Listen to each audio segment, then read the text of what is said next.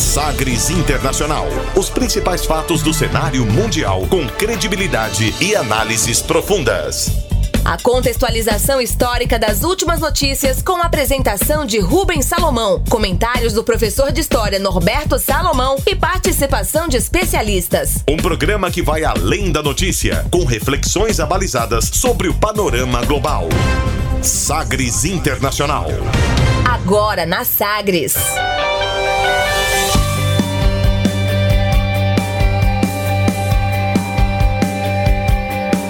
Olá, seja muito bem-vindo à edição 21, 21 edição do Sagres Internacional. Eu sou Rubens Salomão e a partir de agora, com você, ouvinte Sagres, os fatos precisos e análises credenciadas sobre os principais temas mundiais. E você confere nesta edição o tema do dia: a crise entre Estados Unidos e Irã no Estreito de Hormuz que pode causar uma nova crise mundial do petróleo. Mulheres vão às ruas no Japão pedir reformas em lei sobre estupro. Nova Guerra Fria, a Rússia reage sobre envio de drones de vigilância e soldados dos Estados Unidos para a Polônia.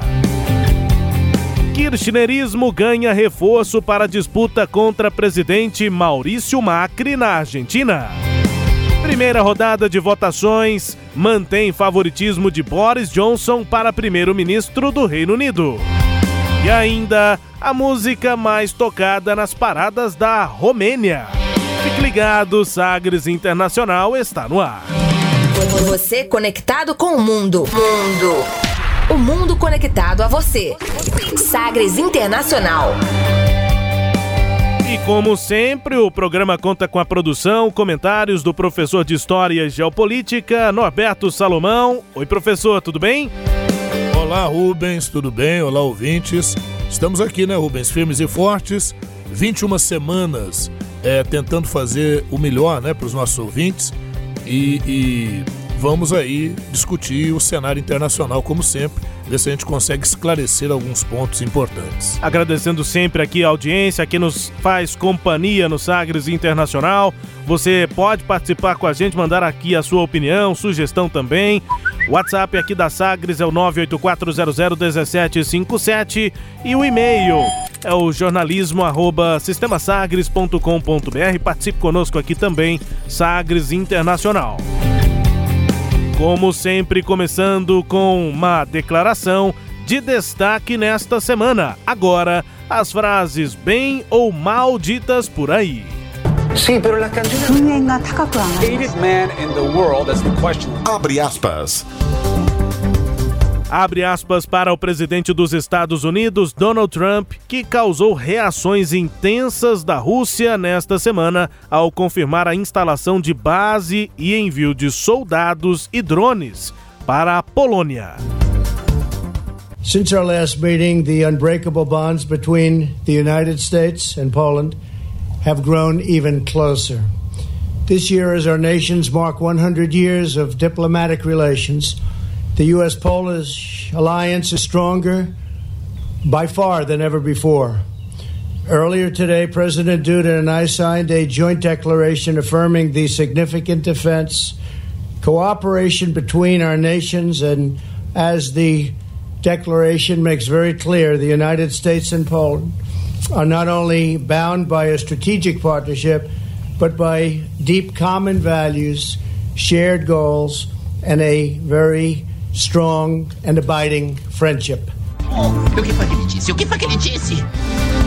Pois é, o que é que disse aí Donald Trump, né? Você acompanhou, abre aspas. Desde o nosso último encontro, as ligações inquebráveis entre Estados Unidos e a Polônia ficaram ainda mais próximas. Nesse ano, completamos 100 anos de relações diplomáticas. A aliança é muito mais forte do que nunca. O presidente Duda e eu assinamos uma declaração de parceria afirmando a significativa cooperação na área de defesa entre os dois países. Fica muito claro que os Estados Unidos e a Polônia estão unidos não só por parcerias estratégicas, mas por profundos valores comuns, objetivos compartilhados e uma amizade muito forte que nos une. Fecha aspas presidente Donald Trump, que recebeu o presidente da Polônia na Casa Branca nesta semana. O governo russo afirmou que vai monitorar de perto os planos dos Estados Unidos de enviar drones de vigilância e 2 mil soldados americanos à Polônia, segundo que foi anunciado no dia anterior pelo próprio Donald Trump. O Putin, então, reagiu. Vice-ministro de Relações Exteriores da Rússia, Sergei Ryabok, afirmou que a manobra americana demonstrava o que chamou de intenções agressivas. O país declarou que vai garantir que as ações dos Estados Unidos não ameacem a segurança nacional. A intenção de Trump seria deter ameaças potenciais vindas da Rússia anunciando aí, portanto, tropas, né? Encontrou com o presidente da Polônia, Andrzej Duda, na Casa Branca. O presidente dos Estados Unidos também criticou a Alemanha por ser refém de Moscou na questão energética lá na Europa. O esforço não atendeu à ambição da Polônia, queria mais homens, tropas maiores lá para a Polônia.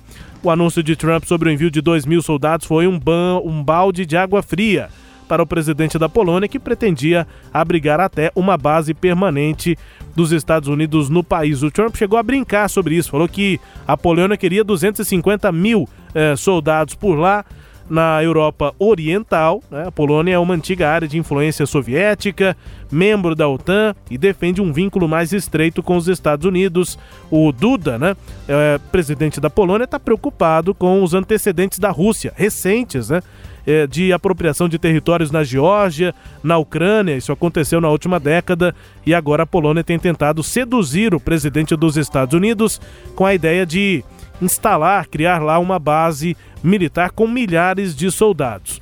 Essa base dos Estados Unidos por lá, né, próxima à fronteira com o Kremlin, eh, com a Rússia, pode e já gerou uma reação do governo de Vladimir Putin com uma presença maior em Kaliningrado, na região fronteiriça com a Polônia e a Rússia, professor. Muito bem.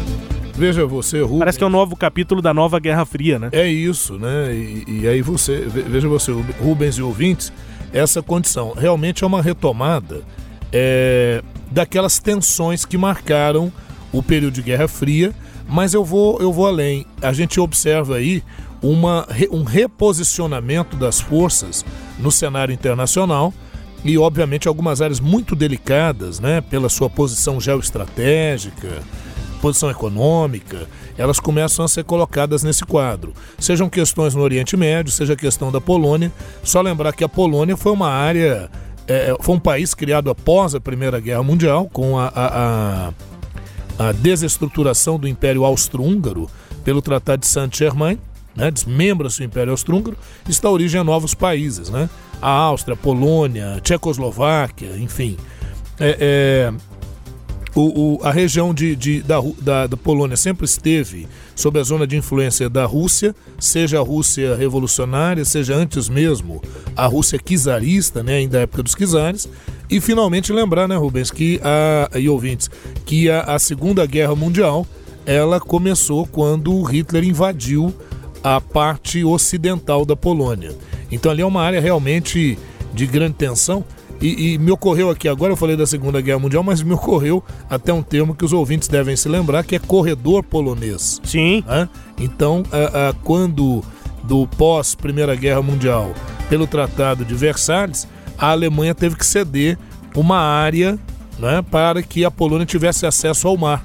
Então, o antigo porto de, de Danzig, né? Danzig é a pronúncia alemã. Depois o nome Gdansk, na pronúncia polonesa, para dar acesso ao Mar Báltico, caracterizando aí o chamado corredor polonês, né? E aí na gíria, corredor polonês virou uma área de tensão, né? Ou quando na escola, não sei quem lembra, passava, ia levando tapas e pescoções, né? Marcando sempre uma área de tensão. Sim. Então veja que é uma coisa que a gente conhece também, mesmo assim que no senso comum, esse tipo de termo. Então é muito preocupante isso, né? A gente fica temeroso de que alguns conflitos, não diretamente entre Estados Unidos e Rússia, aconteçam, mas que novos conflitos armados internacionais possam ocorrer e, como você bem disse, retomando um pouco, ou, ou talvez muito, né, do que foi a, a ordem bipolar, a Guerra Fria. Eu citei aqui em programas anteriores, talvez desde a nossa primeira edição, a questão do degelo no Ártico formando um oceano ártico, que eu disse aqui, isso ainda tá, fica assim muito é, é, subliminar, né? mas há uma disputa muito clara entre Estados Unidos e Rússia com relação também à navegabilidade e à estratégia militar no Oceano Ártico, que vai se alargando à medida em que há um degelo uh, dessa região. Pois é, e me chama a atenção também esse temor né, da Polônia, de outros países, por conta dessa é, atitude, dessa forma de agir, né, dessa postura recente da Rússia, é, que de fato só intensifica essa tensão, né? Como, como acontecia na Guerra Fria. É sem dúvida, Rubens, mas é, numa análise assim mais fria, nesse jogo, nesse teatro das sombras, digamos assim, né? Nesse jogo, uh, quem pode mais chora menos, né? E a ideia realmente é essa. Ou a Rússia tem essa postura proativa, porque a Rússia tem duas condições muito complicadas contra ela. Tanto essa postura mais agressiva do governo Trump, quanto o fato de alguns países ou áreas sob sua influência é, flertarem com a União Europeia. Então ela tem que se movimentar nesse quadro e do jeitinho sutil que a gente conhece da Rússia, que é bater duro, como bem citado aqui na nossa reportagem, como já fez na Geórgia, como já fez uh, na, na, na, Ucrânia, como é, é, tem áreas como Kirguistão, a Armênia, outras áreas que ficam muito temerosas de uma ação mais é, efetiva de colocação de tropas russas nessas regiões. Então, que a Polônia está desesperada, você vê que até um certo desespero nisso, é isso, de uma penetração efetiva, inclusive militar da Rússia na região, por isso a necessidade de um maior contingente norte-americano. Muita gente vai pensar, poxa, o presidente Duda lá da Polônia, então, quer se entregar aos Estados Unidos? É, não é isso, é que essa seria a garantia que ele poderia ter de alguma isenção em relação à penetração russa naquela área. E o interessante também é que o Trump então ficou cauteloso, né? O, a Polônia queria uma base militar lá e só mandou drones e, e 2 mil soldados. É porque o, o, o, o, Trump ele gosta muito de mandar recado. Então ele, né, ele vai aos poucos, ele, ele, ele vai mandando assim alguns recadinhos, né, tentando uma sutileza que na verdade ele não possui. Não existe. Porque tanto faz você mandar 2 mil homens ou 5 mil homens, que era o que a Polônia esperava. Mas aí ele de leve já manda um recado e faz uma brincadeirinha. A Polônia queria 250 mil. O que, que ele está querendo falar? É quase um jogo de truco ou de pôquer. Uhum. Né? Ele está mostrando mais ou menos o que ele tem de carta na mão, que mão que ele está tendo e, e, e, de leve o que, que ele anuncia por trás. Eu posso mandar até 250 mil soldados, né? Se for necessário, eu até mando. Então essa brincadeirinha não é uma brincadeirinha inocente, né? Ele está mandando um recado com uma certa clareza, né? Quem é... tiver ouvidos que ouça. Exatamente. Vivemos então novos tempos de uma Guerra Fria. A gente vai seguir acompanhando isso aqui, como temos feito desde o início isso, do, Rubens, do programa, dos é programas. Isso. Ao longo do notic dos noticiários, né, ao longo das semanas, a gente vai vendo que a coisa, o cerco vai se apertando. Eu, eu, a gente, de certa forma, prevê alguns conflitos muito sérios que devem eclodir nos próximos dois, três anos. A, a, a gente tem um quadro nesse sentido. Outra coisa, que é bom a gente lembrar, é, é, se aproxima as eleições presidenciais nos Estados Unidos. O, o, o, Trump ele não vai mudar o estilo dele. Né? Seria como a gente esperar que o Bolsonaro, no Brasil, caso ele concorra a uma reeleição, está longe ainda, ele está no início do governo, mas a gente não vai esperar uma mudança de estilo. Não vai ser outro ou, Bolsonaro. Não vai ser um outro Bolsonaro. A gente não pode esperar mudança de estilo do Bolsonaro, do Dória, do Witzel no Rio de Janeiro. Né? Eles venceram as eleições com esse estilo. Uma mudança simples, simplesmente decepcionaria os seus eleitores. Né? Então você tem um nicho eleitoral. É o caso do Trump. Então, a, a eleição dos Estados Unidos é o ano que vem, né? as eleições presidenciais. É. Então, ele vai reafirmar cada vez mais esse caráter da América grande novamente, da América em primeiro lugar, né? Enfim, é essa a é. ideia. Bom, e nesse caso aqui da Polônia, né? Eu estava citando as reações do Putin, né? Tem uma presença militar em Kaliningrado, na fronteira com a Polônia, e também a instalação de uma base russa na Bielorrússia, que é aliada de Moscou. A gente vai seguir acompanhando isso aqui no Sagres Internacional. Me permita, Rubens? Sim. Só lembrar que a, a, as três repúblicas que formaram a União Soviética, lá em 1922, foram a Rússia, a Ucrânia e a Bielorrússia. Né? E em 1991, quando houve o fim da União Soviética, me lembro como se fosse hoje, dia 8 de dezembro de 1991, Tratado de Minsk também assinado entre Rússia, Bielorrússia e Ucrânia, que desfez a União Soviética. E aí a Bielorrússia mantém uma vinculação com a, a, a, a Rússia, enquanto que a Ucrânia é uma divisão profunda, porque uma ala na Ucrânia quer uma aproximação com a União Europeia e uma outra ala é, pretende se manter aliada a Moscou. A União Soviética voltou ao noticiário por conta da série de, que está fazendo sucesso, né, da HBO, uh, Chernobyl. Chernobyl. É, falando sobre o acidente em 1986, né? Isso. É, e, e o, o Gorbachev, inclusive em 91, disse que Chernobyl poderia ter sido, provavelmente foi, o início do fim efetivo da União Soviética, porque aconteceu na Ucrânia, a Rússia teve uma postura, enfim. Sim. É pauta para um outro programa, Boa, mas hein? é uma série interessante. Está causando reações também na Rússia.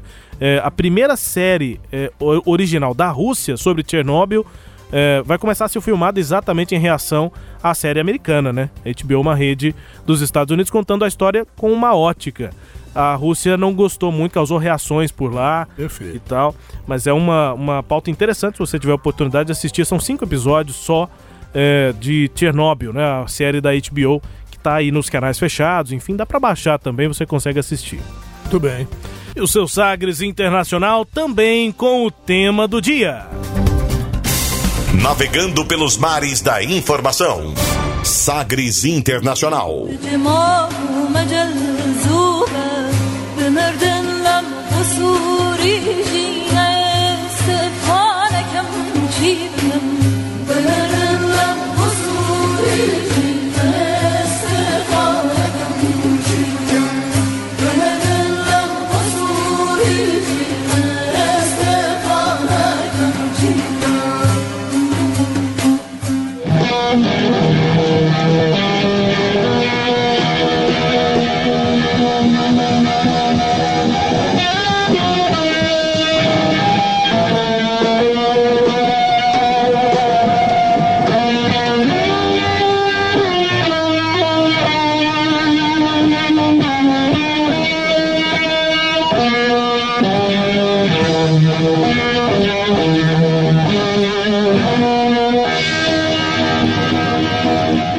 Uma música típica, né, árabe do Irã. Nosso tema do dia fala sobre um conflito importante no mundo entre Irã e Estados Unidos e agora também o hino dos Estados Unidos, mas uma interpretação icônica, né, professor, do Jimi Hendrix é, em Woodstock. Ah, certamente.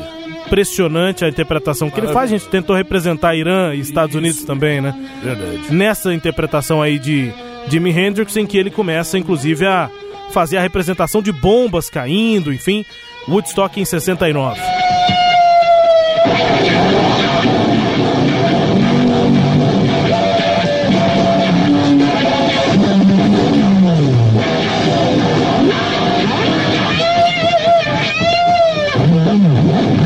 Não sei, talvez seria até uma obrigação nossa no programa internacional em algum momento registrar essa apresentação é, simbólica, icônica, né? É verdade. É a primeira vez que colocamos né, primeira vez. Opções, mas acredito que não será a última, né, Rubens?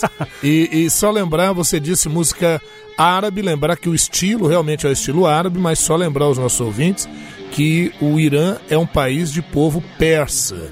Né, adotaram elementos da cultura árabe, destacadamente a religião, que é o islamismo, mas o povo do Irã não é um povo árabe, é o povo de origem persa. Exato, exatamente. Como já falamos em programa sobre Exato. o Irã aqui. Tivemos o Irã no tema do dia e hoje não é exatamente o país, mas o conflito, né? Essa tensão formada entre Estados Unidos e Irã e outros países, né? E o mercado global também de petróleo. Por que, que a tensão entre Estados Unidos e Irã no Estreito de Hormuz pode fazer disparar o preço do petróleo? Por causa de sanções aí norte-americanas, o governo iraniano já ameaçou fechar o canal, por onde, por onde passa diariamente mais de 30% da produção mundial de petróleo. E aí a escalada de tensão entre Estados Unidos e Irã nessa região do Estreito de Hormuz vem ganhando novos capítulos, ataques no mínimo suspeitos a navios petroleiros lá na região, uh, no Golfo de Oman, né? Nesta semana, dois navios foram danificados no estreito, antes outros quatro já haviam sido atacados. Ainda sem evidências muito concretas apresentadas, autoridades dos Estados Unidos e também do Irã trocam acusações sobre a autoria dos ataques, citando inclusive possíveis torpedos dos dois lados. O chanceler iraniano Mohammad Javad Zarif detalhou em uma entrevista à Asia Society quais são os termos de negociação com os Estados Unidos. Eu peço compreensão, é um trecho um pouco mais longo, mas uma entrevista em que é muito claro o tom do Irã nessas conversas com os Estados Unidos. O, o Rubens, e essa entrevista não é de agora, né? Um mês. É de um mês atrás, quando já já iniciava uma tensão muito forte, né? É, a tensão foi começando e você vê, inclusive, como é que foi a participação da jornalista. Eu fico me colocando no lugar dela e de outros também que fazem diretamente com os líderes a cobertura. A gente analisa aqui, né? Isso. Mas imagina você entrevistar o chanceler do Irã, qualquer coisa que você perguntar, que ele disser, pode ter uma consequência a repercussão, né? global, repercussão, né? Exatamente. Enfim, a gente confere aí a declaração para Asia Society do chanceler iraniano Mohammad Javad Zarif. We will continue to find buyers for our oil and we will continue to use the Strait of Hormuz as a safe transit passage. That is our intention and that is what we believe will happen. But if the United States takes the crazy measure of trying to prevent us from doing that, then it should be prepared for the consequences. What does prevent mean? I, I just want to be clear on. Well, I mean, the United States may take, uh, the B team wants the United States to take crazy measures. And, and it won't be measure. the first time that the United States has taken adventurous measures, plotted for it by others. So I don't want to enter into hypotheses. What I'm saying is it is in our interest, our, na- it's our vital national security interest to keep the Persian Gulf open, to keep the Strait of Hormuz open. We've done that in the past. We will continue to do it in the future. But the United States should know that when they enter the Strait of Hormuz, they have to talk to those who are protecting the Strait of Hormuz. The, the rules of the game has not changed. The rules of engagement have not changed. So they continue to behave. There's no reason for us to seek confrontation. Oh, o que foi que ele disse? O que foi que ele disse? Para traduzir aqui o que disse o chanceler do Irã, Mohammad Javad Zarif, abre aspas, nós vamos continuar a encontrar compradores para o nosso petróleo e vamos usar o Estreito de Hormuz como uma passagem de trânsito segura essa é a nossa intenção e o que acreditamos que vai acontecer. Mas se os Estados Unidos tomarem a medida louca de tentar nos impedir de fazer isso, eles devem estar preparados para as consequências. E aí foi a intervenção que nós ouvimos da jornalista, da repórter. Ela pergunta: e o que que impedir significa? O que, os Estados Unidos podem fazer para impedir? O que, que o senhor espera, né? Só para ficar claro, ela diz. E aí abre aspas de novo para Mohammed. Ora, os Estados Unidos podem tomar. O time B quer que os Estados Unidos tomem medidas loucas. Não seria a primeira vez que eles tomariam medidas aventureiras organizadas por outros. Então, eu não quero entrar em hipóteses. O que eu estou dizendo é que o nosso interesse de segurança nacional é deixar o Estreito de Hormuz aberto. Fizemos isso no passado e continuaremos a fazer no futuro. Mas os Estados Unidos precisam saber que, quando eles entram no Estreito de Hormuz, eles têm de conversar com aqueles que estão protegendo o estreito. As regras do jogo não mudaram, então, se eles continuarem a se comportar, não há motivos para nós vermos qualquer confronto. É um trecho um pouco mais longo, de fato, concordo, para o ouvinte ouvir é, tudo em inglês, a gente traduz aqui, mas são, são tantos pontos, um na sequência do outro, em que o Mohamed é, Zarif vai definindo, marcando posição, batendo o pé em relação ao que o Irã acredita nessa relação, né, professor? Exatamente. E, e, e, e veja que a declaração é de um mês atrás, né? Então, bem contextualizada, né? E já tinha uma tensão, né? Na, na voz dele, na, na forma como ele se expressava, já era é, uma, uma tensão. A jornalista, inclusive, em outros pontos, a entrevista é interessante, mas em outro, em outro ponto ela diz o seguinte sobre esse tema. Ela fala: olha, eu, eu tentei aqui só deixar as coisas mais, mais claras e ouvir o senhor sobre esse tema e tal. Ele vê, ele percebe que na verdade ela estava provocando o Mohamed a falar alguma coisa mais polêmica, e aí ele, ele dá uma risada e fala assim: nice try boa tentativa. Isso. Essa, essa, esse melindre, né? Que, a, que a perguntadeira, E- e ele- a, a repórter tem que ter. Pois é, ele foi muito bem nas declarações, né? De- Declarações firmes, porém muito educadas, muito corretas. Agora, no, no decorrer no- do nosso assunto aqui, vamos ver se essas declarações são compatíveis com o que tem acontecido lá. Porque a acusação é de que o Irã mandando um recado aí para os Estados Unidos e que contrariaria essa afirmação dele de que quer deixar o Estreito de Hormuz aberto. É, e a questão é, ele diz que se os Estados Unidos se comportarem, é, não vai haver motivo para confronto. Isso foi um mês atrás. De lá para cá, as- as sanções foram continuadas e os conflitos foram iniciados com esses ataques a navios petroleiros. Então, parece dizer que no próprio discurso dele, talvez o Irã tivesse algum motivo, que as sanções foram mantidas, tivesse algum motivo para iniciar esses ataques. É o que interpreta exatamente o- os Estados Unidos. A gente ouve agora Mike Pompeo, é secretário dos Estados Unidos, Vamos ver secretário o outro lado É. agora, o que está dizendo? secretário de Estado dos Estados Unidos, né, Mike Pompeo, não tem dúvidas de que o Irã é o responsável pelos ataques e conclama a comunidade internacional a reagir. Gaste um pouco do seu inglês, ouvinte. No economic sanctions entitle the Islamic Republic to attack innocent civilians, disrupt global oil markets, and engage in nuclear blackmail. The international community condemns Iran's assault on the freedom of navigation and the targeting of innocent civilians. Our policy remains an economic and diplomatic effort to bring Iran back to the negotiating table at the right time, to encourage a comprehensive deal that addresses the broad range of threats. Threats today apparent for all the world to see to peace and security. Iran should meet diplomacy with diplomacy, not with terror, bloodshed, and extortion. The United States will defend its forces, interests, and stand with our partners and allies to safeguard global commerce and regional stability. And we call upon all nations threatened by Iran's provocative acts to join us in that endeavor. O que foi que foi que? É o que foi que ele disse, né? Traduzindo aqui, Mike Pompeo, secretário de Estado dos Estados Unidos, abre aspas, nenhuma sanção econômica permite que a República Islâmica do Irã ataque civis inocentes, desestabilize o mercado global de petróleo e inicie chantagem nuclear. A comunidade internacional condena o ataque à liberdade de navegação e o alvo a civis inocentes. Estamos fazendo um esforço econômico e diplomático para que o Irã volte para a mesa de negociações no tempo certo para criar um acordo que acabe com as ameaças. Ameaças que estão claras para todo o mundo: a paz e a segurança. Diplomacia deve ser respondida com diplomacia e não com terror, de- derramamento de sangue e extorsão.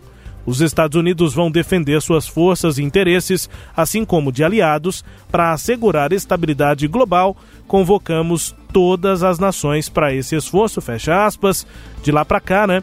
Essa semana, mês, inclusive, os Estados Unidos têm adotado eh, sanções comerciais ao Irã e a tensão aumentada, talvez até um confronto real criado. São os últimos capítulos eh, dessa história eu e o professor estávamos ouvindo aqui a declaração inteira do Mike Pompeu, e aí o, o professor me deu a dica e falou assim: ó, vai lá no final que ele deve ter algum tom ameaçador.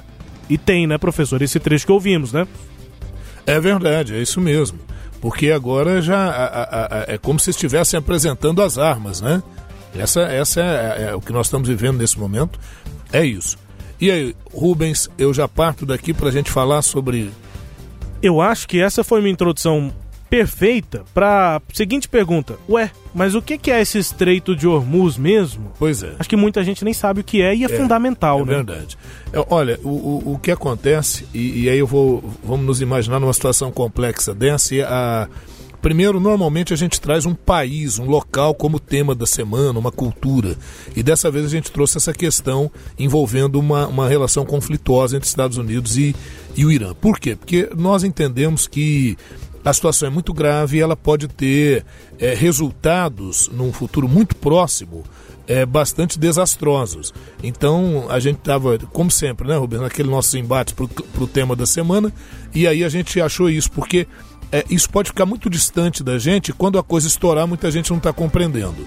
E naquele nosso objetivo de dar sempre ao nosso ouvinte a melhor informação possível. A ideia é essa, tá? Eu tô sabendo, vi lá na TV, vi na, no, no, no, jornal, nas redes sociais, enfim, que é, é, é dois petroleiros sofreram ataque. Mas quem atacou? Foi avião? Foi torpedo? Bom, nem eles estão sabendo direito ainda como é que esse ataque se processou. Há especulações em cima disso. E aí o que a gente quer explicar é o seguinte: se houve esse ataque, por que está havendo esse acirramento nas relações entre Estados Unidos e Irã? Então a coisa começa pelo seguinte: é, o, o, Irã ele começou já há algum tempo o, as suas pesquisas no campo nuclear. O Brasil até esteve envolvido nessa questão, é, dizendo que o que o Irã pretendia era o desenvolvimento energético do, do, do Irã. Né? Mas havia contestações e ainda durante o governo do presidente Barack Hussein Obama, né, o presidente dos Estados Unidos, à época, pelo Partido Democrata, é, se conseguiu ao final do mandato dele um acordo em 2015 e esse acordo é, resolveu bastante a tensão na região, porque se impunha ali ao, ao Iraque algumas condições para que ele pudesse desenvolver o seu programa nuclear, desde que não envolvesse bombas, é, é, é a, a produção de armamento bélico nuclear, né?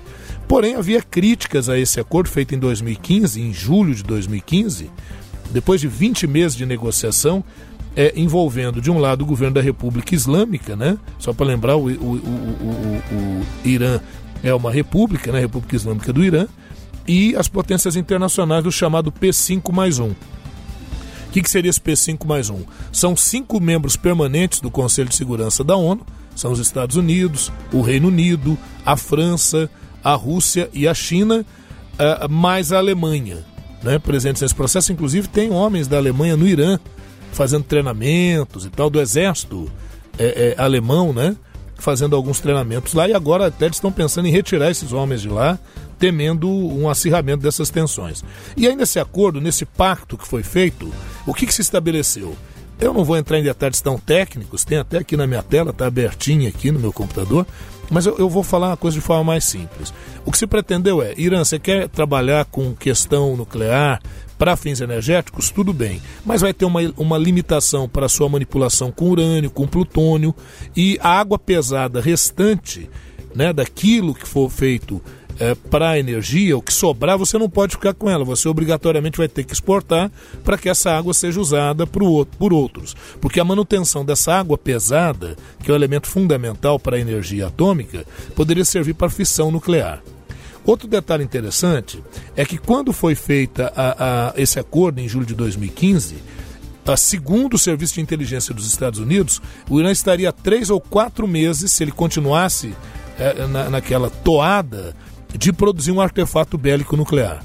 Então era uma ameaça iminente e tal, o acordo parecia dar certo. Qual o ponto assim questionável desse acordo? É que nesse acordo ficou de fora a questão dos mísseis balísticos do Irã, então não entra nesse acordo, não entrou nesse acordo. Ficou de fora a, a, o apoio do Irã a grupos radicais no Oriente Médio e ficou de fora também a questão do respeito aos direitos humanos. Então houve críticas em relação a isso. Mas uma condição tão conturbada é, como poderíamos dizer, é o que tinha para hoje. Uhum. Né? Foi o que foi feito naquele momento. Muito bem. Aí o Donald Trump assume e o Donald Trump, com aquela sutileza que lhe é peculiar, ele simplesmente alega que precisava repactuar, que ele não concordava com a cor da maneira que tinha sido feita e, e era necessário repactuar. Ele entendia que tinha que incluir sim os mísseis balísticos do Irã e questões da participação do Irã apoiando governos ou grupos radicais na região. E por isso, então, ele exigia uma repactuação. Por outro lado, o Irã disse: não, não tem repactuação nenhuma. Né? Já como... sentamos à mesa, já Isso, conversamos. Como nós dizemos aqui em Goiás, né? O combinado não é caro. Exatamente. Ou se você quiser em latim, pacta sunt servanda, né? Quer dizer, aquilo que está colocado é isso mesmo. Aí os Estados Unidos simplesmente, em maio do ano passado, né, em maio de 2018, é, é, disse: olha, então é o seguinte, estão rompidas eu estou me retirando e se retirou unilateralmente desse acordo, o que deixou a União Europeia numa situação muito complicada, numa saia justa.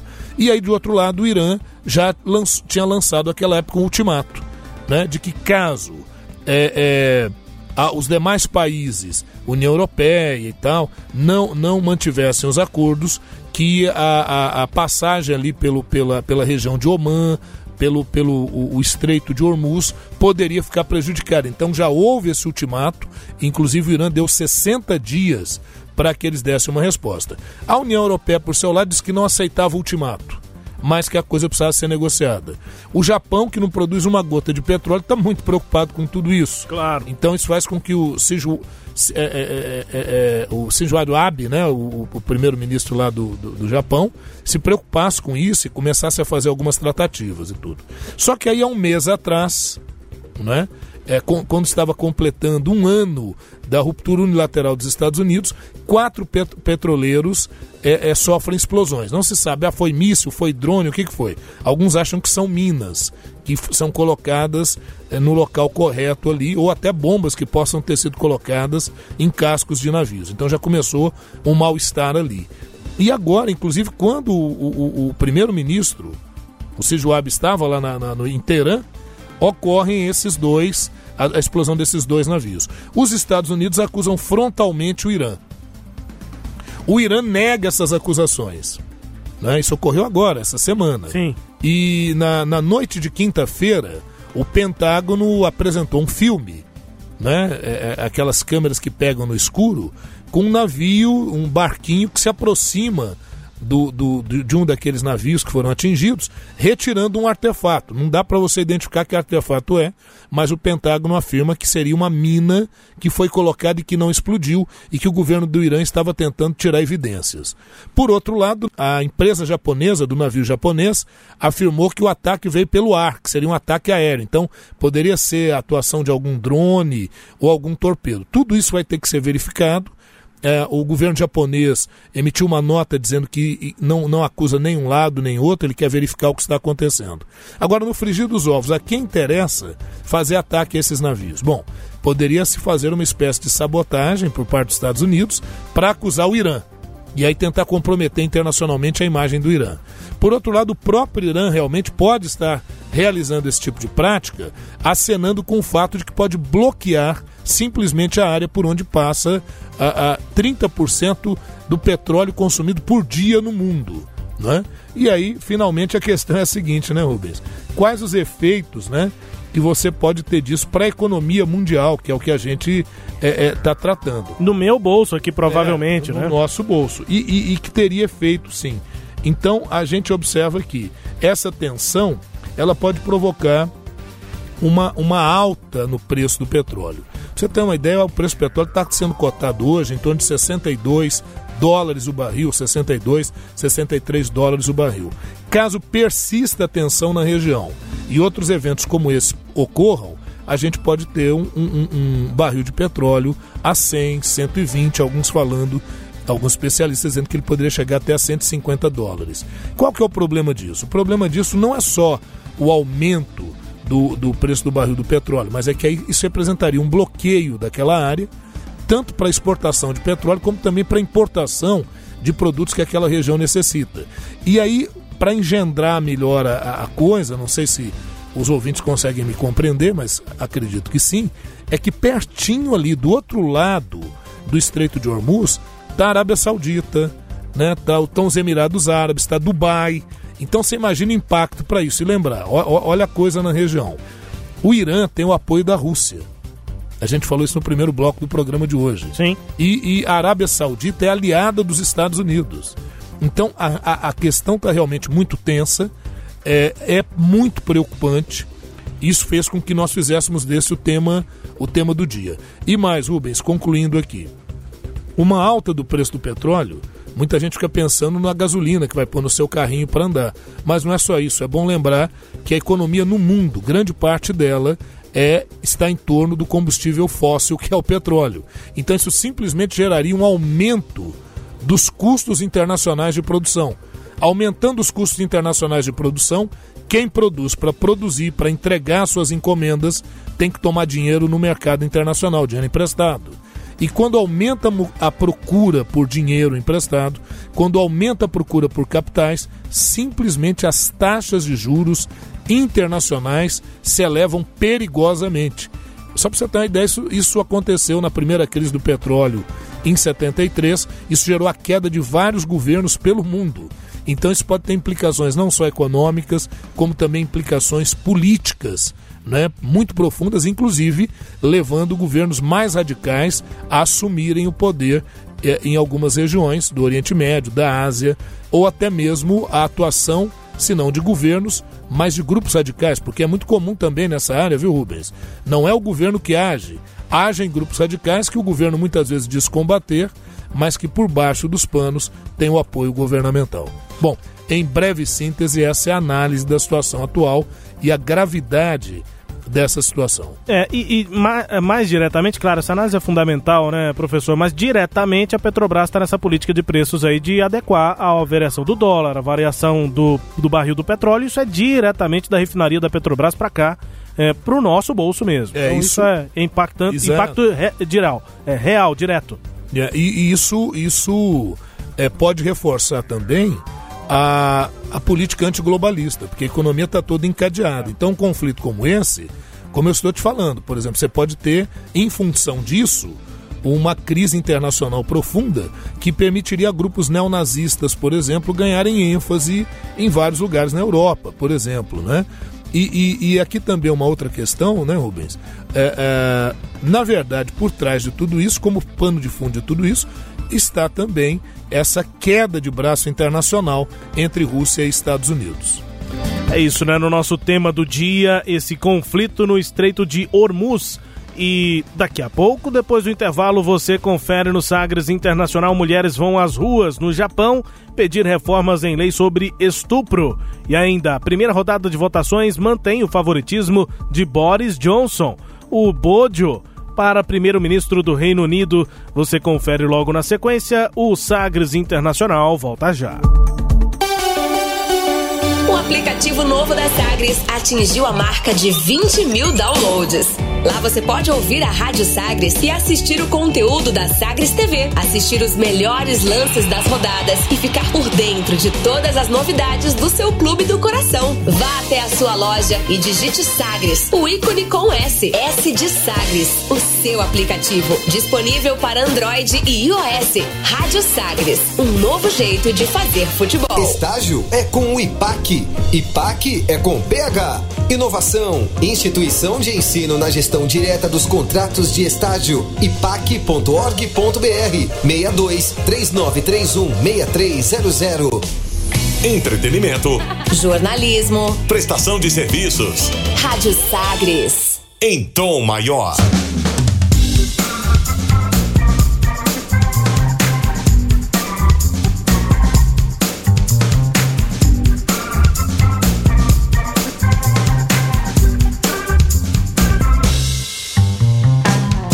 Estamos de volta com o Sagres Internacional, aqui na Sagres, na minha apresentação, Rubens Salomão, com os comentários do professor Norberto Salomão, a partir de agora, para girar as informações pelo mundo.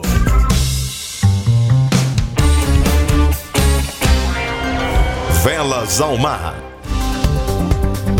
Mulheres sobreviventes de abuso sexual foram às ruas do Japão para pedir reformas na lei do país contra o estupro essa lei atual exige provas do uso de violência ou intimidação no crime e de que a vítima seja incapaz de resistir. Hoje, para que a vítima seja considerada vítima de estupro, ela precisa provar isso, de que era incapaz de resistir ou de que foi vítima de violência ou intimidação. As manifestantes levaram flores e cartazes com slogans, né, as hashtags como Me Too, eu também, hashtag With You, é, com você e a hashtag It is Rape. É, isso é estupro em português, né? E relataram suas experiências para mostrar a necessidade de descartar uma medida que afirmam que sobrecarrega as vítimas de estupro, além de desencorajá-las de fazer as denúncias e prejudicar as chances de justiça. Absolvições recentes no país geraram indignação, uma delas, inclusive, em março, um tribunal de Nagoya absolveu um pai acusado de estuprar a filha de 19 anos. Vítimas de e também ativistas querem que a lei seja alterada para barrar todo tipo de estupro.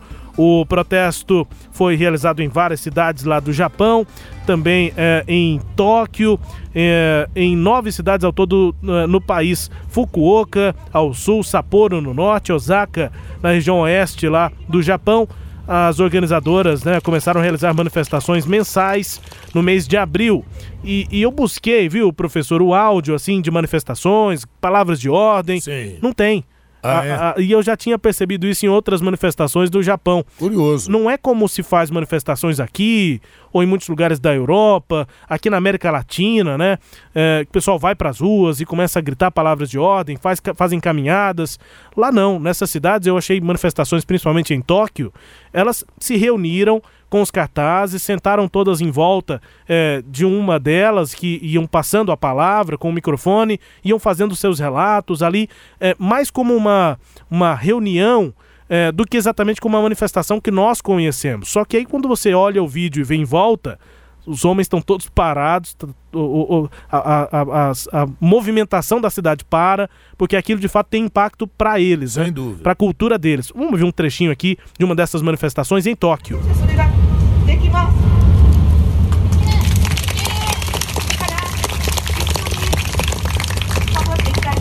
A vozinha tá baixa, não é? No, ao fundo captação mais distante de um celular fazendo o vídeo, mas dá pra ver que é uma japonesa falando ali, fazendo um relato e os aplausos, né? As, as Verdade. outras mulheres aplaudindo. Olha, muito interessante esse tipo de manifestação e, e, às vezes o ouvinte pode estar pensando, não, mas tem que provar mesmo estupro. Sim, você tem que provar, só que os meios de prova para um crime de estupro em países desenvolvidos hoje não envolve isso que a vítima tem que não ter resistido e tal, não. Você tem provas, inclusive, é, de cunho de perfil psicológico, do que aconteceu na situação. Ah, mas como é que alguém que vai ser estuprado não tenta resistir? É porque dependendo de quem vai realizar o estupro, muitas vezes, imagine você que seja o pai, o padrasto, a pessoa entra em estado de topor. A pessoa simplesmente fica paralisada. Ela não acredita no que está acontecendo. E aí vem depois o trauma. A vítima de estupro, muitas vezes, ela acredita que ela é a culpada pela situação. Então é uma situação muito delicada. Lógico que tem que sempre tomar cuidado para acusações infundadas que querem apenas comprometer uma outra pessoa, e, e- mas a coisa tem que ser vista com um, um olhar diferenciado. E lembrar que o Japão, apesar de todo o desenvolvimento, toda a cultura, toda a educação, ainda prevalece sim um caráter machista, patriarcal, ainda tem ranços muito profundos disso no Japão. É uma monarquia e com muito conservadorismo, né? Verdade. Monarquia parlamentarista, bem verdade. Mas nessa questão de gênero, ainda há um, um teor conservador considerável, que está demonstrado inclusive na própria lei. né? Não somos nós aqui que estamos falando. Exatamente. Olha, o político peronista Sérgio Massa fechou um acordo com a chapa de Alberto Fernandes e Cristina Kirchner para a disputa das eleições da Argentina programadas para outubro desse ano. Falta definir se ele vai concorrer a uma primária, se vai encabeçar uma chapa da coligação, se sai para um outro cargo. Líder do partido Frente Renovadora, o Sérgio Massa, chefiou o gabinete de Cristina Kirchner há 10 anos. No entanto, ele rompeu com o kirchnerismo e passou a adotar uma linha mais conservadora, com postura favorável ao combate às drogas na Argentina. Massa, já na oposição, se candidatou à presidência eh, na Argentina em 2015 e ficou em terceiro lugar com 21% dos votos. Com Maurício Macri na presidência, Sérgio Massa passou a criticar fortemente a política econômica do governo e o aumento da pobreza na Argentina. O kirchnerismo, a Cristina Kirchner, que é candidata a vice, ganhou um reforço, professor. É, parece ter ganhado um reforço, sim. Porém, a posição do, do, do Massa é, fica uma posição assim delicada, né? Você vê que ele apoiou primeiro, é, já tinha participado do governo Kirchner, depois, quando saiu, ele quis, com aquelas denúncias de corrupção, ele quis se desvincular. Né? Deu um apoio inicial ao Macri, mas quando ele viu que a coisa deu água, né? Fez água, aí ele resolve tirar o corpo fora e voltar à origem. Então, eu não sei até que ponto esse tipo de postura reforça. Vamos ver aí cenas dos próximos capítulos. A verdade é que eu temo, no caso da Argentina, o famoso efeito Orloff, né? Orloff era uma marca de vodka e a propaganda lá nos anos 80 dizia eu sou você amanhã, né? Um sujeito estava tomando uma uma bebida no bar, muito bem, muito tranquilo. Aí eu chegava, quem é você? Não, eu sou você amanhã. A propaganda era no sentido de que se você tomasse aquela bebida, você no outro dia estaria sem ressaca, estaria bem, estaria novo. Só que na economia usou-se o efeito Orloff para dizer de um efeito que está ocorrendo no lugar hoje e que amanhã a, a bola da vez seria o outro. Então muita gente tem dito que a política do Maurício Max se assemelha muito àquilo que o presidente Jair Bolsonaro e o Paulo Guedes querem implementar no Brasil né? E a medida lá não foi muito boa, não. E agora uma série de crises, de greves. Não estou dizendo que no Brasil vai acontecer isso. Né? Até porque a situação econômica da Argentina é mais delicada. Muito mais né? delicada, em que pese o Paulo Guedes, na semana anterior, ter dito que. O Brasil vai ter um déficit Brasil, maior do é, que o deles. É. Então, se o Brasil vai ter um déficit maior do que o deles, o que, que nós podemos esperar aqui para o Brasil? Né? Fica a interrogação. Olha, organizadores dos protestos em Hong Kong, falamos sobre os protestos no Japão, agora em Hong Kong, os organizadores pretendem realizar novas manifestações, agora cada vez maiores. Tem greve prevista para essa próxima semana, estudo depois de violentos confrontos na cidade entre a polícia e ativistas que criticam um projeto de lei, é um projeto ainda, mas que prevê a extradição para a China. Os protestos ocorridos nessa semana nos arredores da sede do Legislativo lá em Hong Kong forçaram o adiamento do debate desse projeto. As novas manifestações estabelecem uma linha de confronto com o governo local, que se negou a retirar dessa agenda no parlamento o projeto de lei eh, que tem o firme apoio aí da China. Pequim chamou os protestos de distúrbios. Dominado por deputados favoráveis ao governo da China, o parlamento de Hong Kong anunciou o adiamento do debate por tempo indeterminado e para uma data posterior. Fica aquela coisa, né? É. Uh, o pessoal uh, espera que a qualquer momento, quando os parlamentares enxergarem uma brecha, colocam em votação rapidinho e passam. Isso. Agora, por que, que esse projeto é polêmico, prevendo extradição para a China, então, professor? Então, vamos lembrar o seguinte: Hong Kong, que era uma área da China, foi perdido na Guerra do Ópio em 1842 lá no século XIX ainda, é, a Inglaterra venceu aquele conflito e aí houve um tratado chamado Tratado de Nanquim. E nesse Tratado de Nanquim, a Inglaterra ficou com um domínio sobre aquela região por quase 150 anos. E aí Hong Kong se tornou uma área extremamente capitalista, com bancos, o HSBC, por exemplo, é um banco de Hong Kong, é um deles. E, e no finalzinho dos anos 90, Hong Kong volta a fazer parte da China, mas em condições muito especiais, porque a China tem um governo socialista, né, de linha dura e tal, e Hong Kong uma política capitalista. Então fez-se um acordo para uma nova integração. Só que Hong Kong tem uma política própria, tem o seu próprio parlamento, e, e, ocorrem manifestações questionando o governo chinês e práticas do governo chinês. Então a China, como conseguiu financiar a campanha de deputados no parlamento em Hong Kong, esses propuseram agora uma medida que aqueles que fizerem manifestações contra a China sejam considerados é, é, é, agitadores sejam presos e enviados para a China. É um absurdo, né? Isso, isso marcaria aí a, a, a, realmente um abuso dos direitos humanos, sem dúvida nenhuma. E as manifestações foram tão fortes, Rubens, que é, é, no final dessa semana, nossa, que está acabando agora, já a decisão do governo de Hong Kong de adiar por tempo indeterminado a votação de qualquer coisa dessa espécie. Foi retirado realmente da pauta, tendo em vista a arbitrariedade que seria uma medida como essa. E olha, terminou nesta semana a primeira rodada de votações para eleger o novo premier do Reino Unido. Dos 10 candidatos anunciados, sete continuam na disputa, entre eles o ex-presidente de Londres, o Bodio, que você já conhece, ouvindo aqui o Internacional, Boris Johnson. Ele lidera a corrida, os outros três concorrentes foram eliminados. Próximas rodadas de votações no Reino Unido, previstos para, previstas né, para o dia 18, 19 e 20 de junho, até que só restem dois competidores. E aí eles então eh, vão ser votados pelo Partido Conservador a partir do dia 22. A expectativa é de que o vencedor seja anunciado cerca de quatro semanas depois.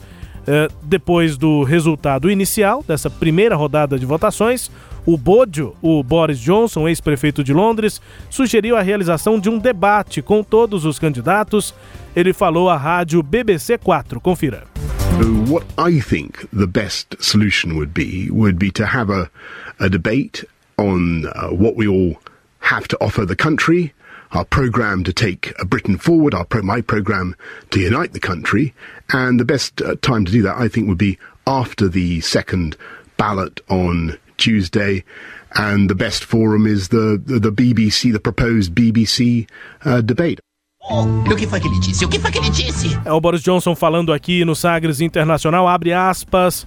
O que eu penso que seria a melhor solução seria ter um debate sobre o que todos nós temos a oferecer ao país. Um programa para levar o Reino Unido à frente, um programa para unir o país e o melhor momento para fazer isso será depois da segunda rodada de votações na terça-feira. A melhor forma é a proposta de debate da BBC, fecha aspas, possivelmente então um debate entre os eh, candidatos a eh, primeiro-ministro do Reino Unido. Lembrar que esses candidatos são de um grupo, que é o grupo conservador, que é quem tem maioria e vai eleger, então é quase que intramuros essa decisão, né? E, e lembrar também, assim, a gente já comentou isso antes, é, é, sensata a posição do Boris Johnson, o que é algo quase que inédito, ele tem uma posição sensata, né? Ele então... falou até que, que o, a população do Reino Unido está cansada de ver uma guerra entre, entre blues, entre azuis. Isso. Os últimos três anos é o que tem acontecido. Ele falou: ó, o pessoal já está cansado nesses três anos, são guerras entre os azuis. Por conta disso, né? Os azuis Isso. são os conservadores. Exato. Os Tories. É, que, lá, lá você divide entre os Whigs, que são os liberais, e os Tories, que são os conservadores. A, a Theresa May já era representante do Partido Conservador, Isso, agora de novo o partido indica exatamente. alguém. Então, uh, sensata a posição do, do Boris Johnson, mas é, é, eu prefiro aguardar novos capítulos aí que virão. Agora no Sagres Internacional, também com as notícias do Brasil.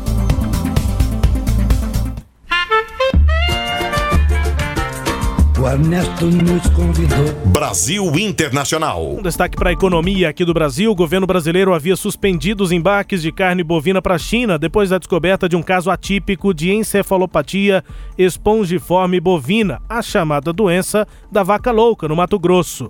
A vaca foi abatida, os produtos derivados do animal foram apreendidos e agora a informação é que a ministra da Agricultura, Tereza Cristina, confirma que o Brasil voltará a exportar carne bovina para a China. O caso não altera a classificação de risco do Brasil para a doença, que continua insignificante, segundo o Ministério. O Brasil, entretanto, tem um protocolo com a China que exige a suspensão imediata de embarques depois de um episódio dessa natureza. A China, para se ter uma ideia, é o principal mercado para carne brasileira em faturamento, o segundo maior em volume. O primeiro em volume é Hong Kong, segundo a Associação Brasileira de Indústrias Exportadoras de Carne. No ano passado, 2018, os embarques para a China totalizaram 322 mil toneladas, quase um bilhão e meio de dólares. Né? Números representam alta de 50% e 60%, respectivamente, em relação a é, 2017, né? aumentando inclusive a exportação para a China de carne brasileira. Isso, isso é importante né? para a pauta de exportações do Brasil. Tomara que a gente siga aí nessa trilha. O, o professor, rapidinho aqui para a gente registrar, né? É, o presidente Jair Bolsonaro demorou para se pronunciar é, é, enfaticamente em defesa do ministro ex-juiz Sérgio Moro depois da divulgação de conversas vazadas pelo The Intercept Brasil. É um site internacional, é o The Intercept, que tem a sua versão brasileira, com jornalistas daqui, coordenados pelo Glenn Greenwald. Mas teve repercussão internacional. Aparentemente, é, mais uma, uma questão é, regional aqui no Brasil, essa, essa questão de desgastes da imagem do Moro, Bolsonaro aguardando para saber se ele vai se, é, se juntar sem... mesmo, ou, ou, já é um Brasil Gate, como tem gente falando por aí? Não, eu, eu não acredito que seja um Brasil Gate, não. Eu, eu, eu acredito que foi uma estratégia, o Bolsonaro é, não poderia se vincular a isso no primeiro momento, então ele está garantindo uma distância segura do caso, até porque o próprio site informou que tem horas e horas de conversa e, e, e, e o, o, Glenn ele costuma fazer isso em conta-gotas, né? É. Ele, ele, ele, ele, é um jornalista muito hábil, né? É, é, então a, a ideia que eu perceba isso, é uma estratégia nesse sentido. Acho que, é, inclusive, vem capa aí da revista Veja, ou isto é, se eu não me engano, que mostra-se uma estátua, uma imagem do Sérgio Moro já sendo abalada, destruído, né? Desmoronando. Desmoronando. Poderíamos até usar aquela velha. O ídolo tem pés de barro, né? É, Poderia ser essa, essa ideia. Mas é, o que eu vejo é isso. Quer dizer, é, é, é eu para quem acompanha isso com um olhar crítico, não vê nenhuma surpresa, né? O, o, o, o ex-juiz Sérgio Moro ele foi mostrando a sua tendência ao longo do processo. Né? Agora, aí vai se questionar se a decisão foi correta, foi incorreta, isso afeta ou não a sentença do Lula, eu acho que essa discussão é de menor importância, na minha opinião. O que eu acho que é importante é a gente rever não só a questão do Sérgio Moro, mas o judiciário de uma forma geral, porque isso não parece ser um caso isolado. Isso, para mim, é um problema muito grave. O juiz não tem parcialidade. A gente segue monitorando aqui, ouvinte no Sagres Internacional, a repercussão disso fora do Brasil.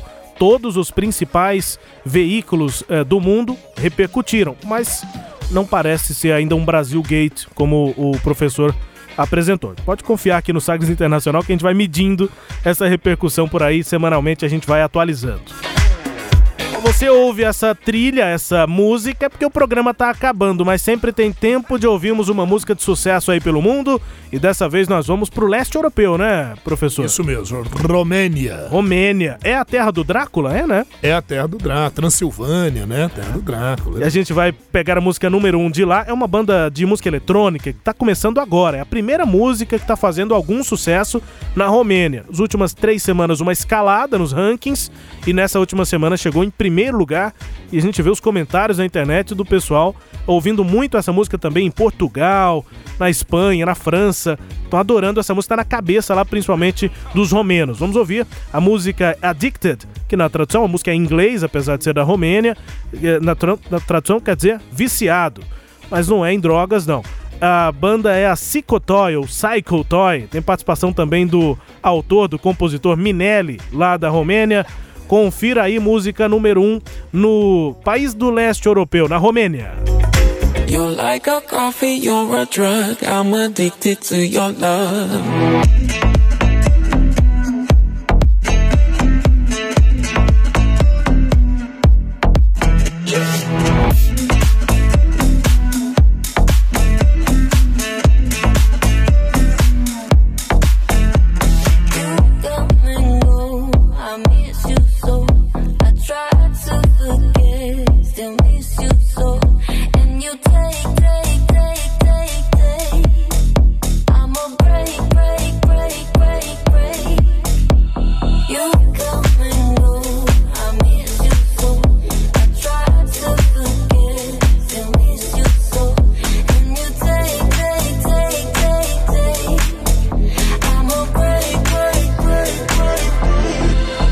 Like a coffee, you're a drug. I'm addicted to your love. Wow.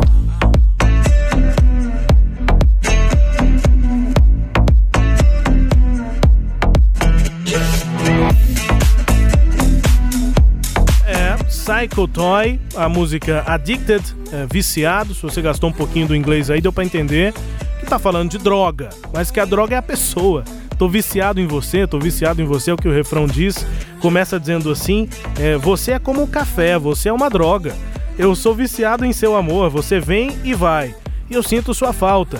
Tento esquecer ainda, sinto a sua falta. Eu sou viciado em seu amor, viciado em seu amor. Como a gente viu aí, é uma música eletrônica, professor. E aí, é, o que tá rodando muito são versões em que tem bem menos trechos cantados e mais essa essa batida. Sim. E aí, lá na Romênia. Ficar dançando. No leste europeu, no, de forma geral, a música eletrônica é muito forte. Muito forte. E, e, essa, então, é o primeiro lugar lá na Romênia. E achei interessante que a letra comparou o café com uma droga, né? E é, né? É. Vicia também, cafeína e é. tal. Verdade. É um pouco mais leve, mas é, né? É isso aí. Enfim, música número 1 um lá na Romênia, também tocando aqui, chegando ao fim aqui do Sagres Internacional. Um grande abraço para todo mundo, obrigado aqui pela companhia. Voltamos na próxima edição, professor. É isso aí, Rubens, valeu. Obrigado aos ouvintes pela audiência.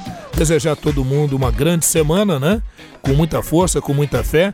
Até parafraseando a música, andar com fé eu vou, que a fé não costuma falhar. Ah, não falha nunca, gente. Um abraço, hein? Até a próxima.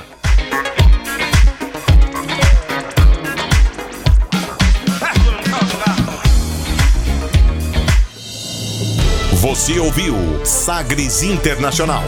Os principais fatos do cenário mundial com credibilidade e análises profundas.